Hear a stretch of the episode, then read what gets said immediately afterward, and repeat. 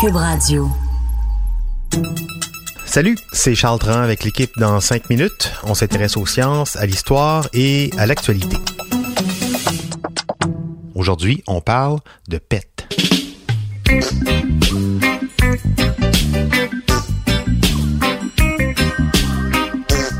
Dans son unique roman publié, Serge Gainsbourg raconte la vie imaginaire d'un peintre d'origine slave, Evgeny Sokolov, qui doit son succès de peintre à ses vents. Il peint en profitant des vibrations offertes par ses gaz intestinaux. C'est pas le premier artiste à s'intéresser aux flatulences, loin de là.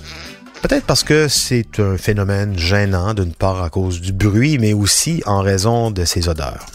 La réflexion qui vient constamment avec les vents, c'est comment ça se fait que ça sente si mauvais? De quelles profondeurs intestinales proviennent autant de puanteurs ténébreuses? Eh bien, ma collègue Hélène Lorrain s'y est intéressée de près.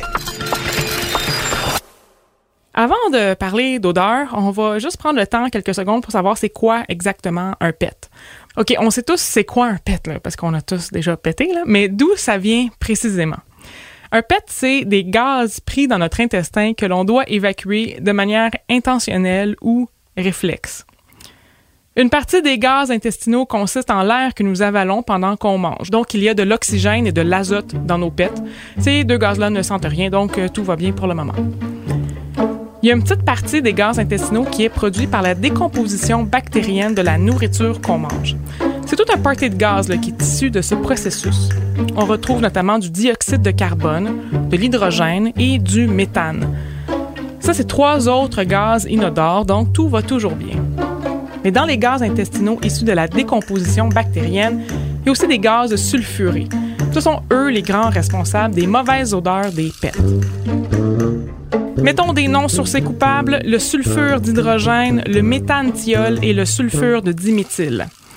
Le sulfure d'hydrogène sent les œufs pourris, le méthanthiol rappelle le chou pourri, et le sulfure de diméthyle sent un mélange de chou cuit et d'algues au soleil. Hum, ça a l'air bon. Mais le pire, c'est que ces trois gaz constituent à peine 1% de nos flatulences, mais oh que nous sommes au courant qu'ils sont bien là, c'est que le seuil de perception olfactive de chacun de ces gaz est très bas. Autrement dit, on les sent même quand il n'y en a pas beaucoup. Comme vous l'avez deviné, les gaz sulfurés contiennent du soufre. Or, certains aliments sont plus riches en soufre que d'autres et nous font produire plus de sulfure d'hydrogène, de méthanthiol et de sulfure de diméthyle dans nos pets. En vrac, euh, comptons le chou, le brocoli, le chou-fleur, les œufs, le lait, le fromage, les légumineuses et la viande rouge. Vous pouvez essayer de faire des combinaisons à la maison. oui, s'il vous plaît, gardez ça à la maison, voir sur votre patio, afin de remarquer quels aliments vous donnent les pets les plus puants. C'est des heures de plaisir.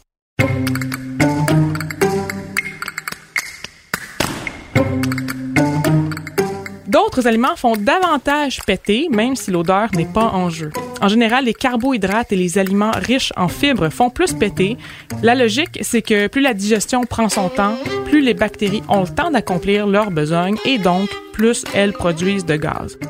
En vrac, dans les aliments carbohydrates, il y a les légumineuses, encore un fameux duo donc, l'avoine, les pommes de terre, les choux de Bruxelles, les pâtes et bien plus.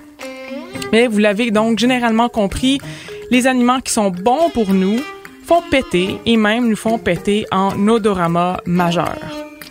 Comme la mort et les taxes, on ne s'en sort donc pas. On pète tous, même quand on ne veut pas que ça paraisse. Euh, surtout quand on veut pas que ça paraisse. Merci Hélène pour toutes ces précisions. En faisant quelques recherches euh, sur euh, Internet, je suis tombé sur le site d'un Britannique, un certain Mr. Methane, qui se décrit lui-même comme un flatuliste. Je vous laisse le découvrir. C'était en cinq minutes.